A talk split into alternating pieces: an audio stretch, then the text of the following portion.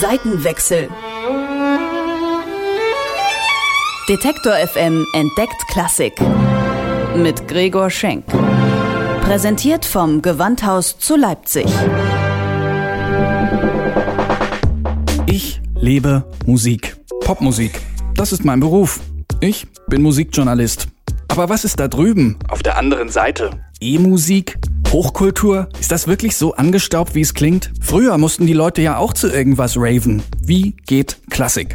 Das will ich rausfinden. Deswegen gehe ich dahin, wo Klassik gelebt wird. Ins Gewandhaus. Zeit für einen Seitenwechsel. Heute Gewandhauschöre im Weihnachtsfieber. Ein nasskalter Tag im Dezember. Die Stadt hat sich in einen weißen Mantel gehüllt. Durch den Schnee klingt alles noch ein bisschen dumpfer als sonst. Nur nicht im Gewandhaus. Hier schallt es in diesen Tagen aus vollen Kehlen.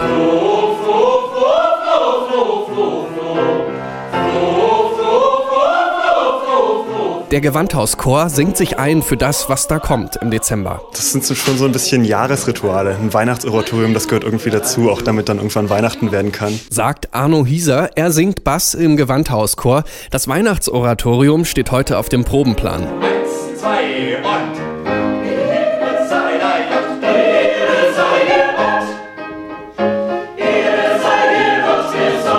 Das Weihnachtsoratorium ist ja hier in Leipzig sowas wie das Last Christmas in der Klassik. Naja, zumindest was die Popularität angeht. Chorleiter Gregor Meyer erzählt mir von Johann Sebastian Bach. Er hat das Oratorium komponiert und während seiner Amtszeit im 18. Jahrhundert wurde es in der Nikolai- und Thomaskirche uraufgeführt. Das Weihnachtsoratorium ist sehr eng mit dieser Stadt verbunden. Natürlich in erster Linie durch die Person Johann Sebastian Bach. Es gab eine Zeit, wo das Weihnachtsoratorium insgesamt von der Bildfläche verschwunden ist, aber seit, ich würde sagen, ungefähr 80 Jahren gehört es in Leipzig zum festen Musikleben. Es ist quasi unerschöpflich und dauerbelastbar, was den Wiederholungseffekt anbelangt alle singen es immer wieder gern und alle hören es auch immer wieder gern. Und daraus entsteht ein Bedarf, der im Grunde genommen nie so richtig hundertprozentig zu sättigen ist. Also ich wüsste da einen Song, der alles andere als unerschöpflich und dauerbelastbar ist. us. Ja, das ist Folter. Jedes Jahr dieselbe Leier. George Michael, was hast du nur aus Weihnachten gemacht?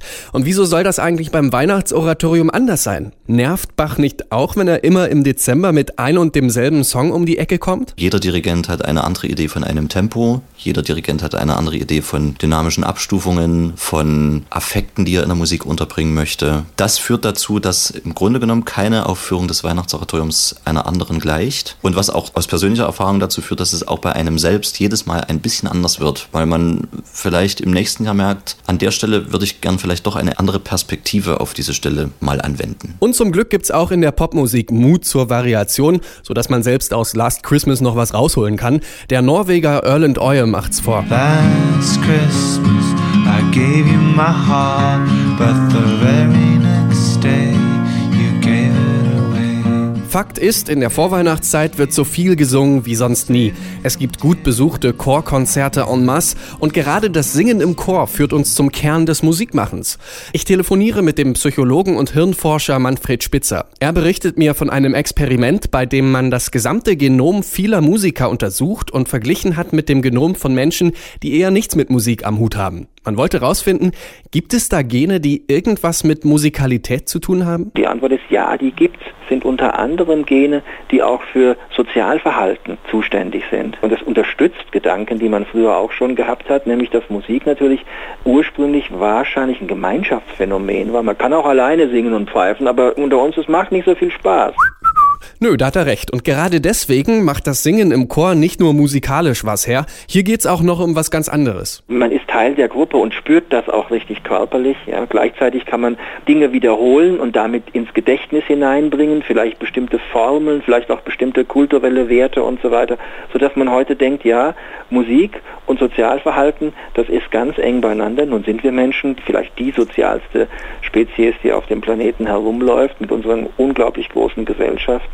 Und ähm, von daher macht es sehr viel Sinn, dass ähm, in allen Gesellschaften, die man bislang untersucht hat, äh, Musik tatsächlich vorkam. Musik ist also gewissermaßen immer auch ein soziales Gefüge und nirgendwo wird das deutlicher als im Chor. Im Gewandhaus gibt es neben dem normalen Chor auch einen Kinderchor. Dessen Leiter Frank Steffen Elster berichtet, dass die Chorkinder aus den verschiedensten Verhältnissen kommen. Sobald die Kinder hier im Chor sind und das Singen und die Musik im Vordergrund steht und der Chor als Gemeinschaft, spielt das, wo man, sage ich mal, aus einem häuslichen Umfeld her stammt, eine vollkommen untergeordnete Rolle. Und da ist es wirklich egal, ob ich jetzt das Kind vom Chefarzt bin oder die Tochter einer ganz normalen, einfachen Angestellten.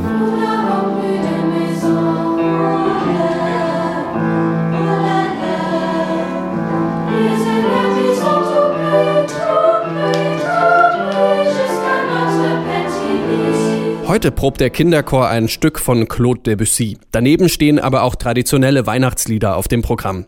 Wenn man jetzt bedenkt, dass im Kinderchor auch acht bis zwölf Klässler singen, haben die da überhaupt Bock drauf? Sie glauben gar nicht, wie traditionell die sein können. Also manchmal mehr als wir Erwachsenen dann, die da vorne stehen und äh, sich versuchen, immer wieder was Neues einfallen zu lassen, weil man Angst hat, es könnte eventuell zu wiederholt sein und oder zu normal. Aber das ist, glaube ich, so, wie wenn man als Kind eine bestimmte Art eines Weihnachtsbaumes äh, kennengelernt hat, so möchte man den immer wieder haben und möchte gar nichts ändern daran. Ja? Und genauso geht das auch den Chormitgliedern oftmals, dass sie solche Dinge dann lieb gewinnen und dass das Vertraute dann das am nächsten liegende ist. Kinder und Jugendliche, die gerne Weihnachtslieder singen, das ist aber auch ein Bild, das aus den hiesigen Wohnzimmern immer mehr verschwindet.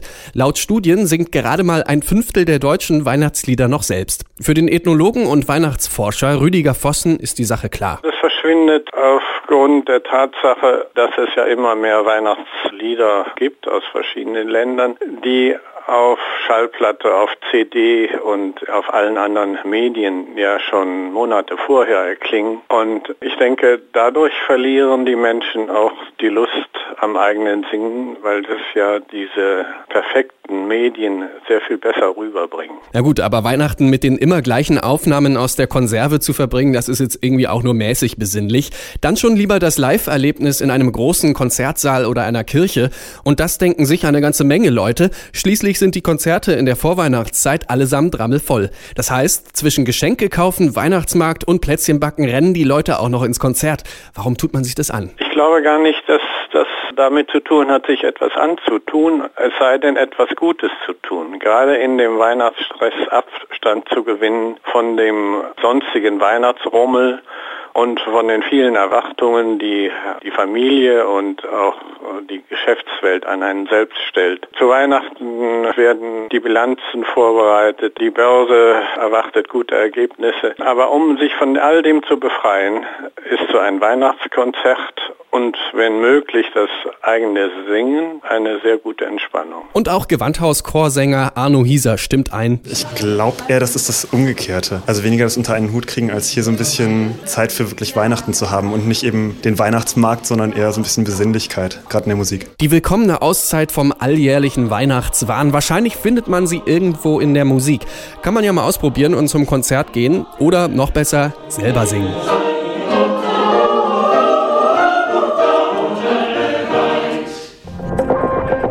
Seitenwechsel.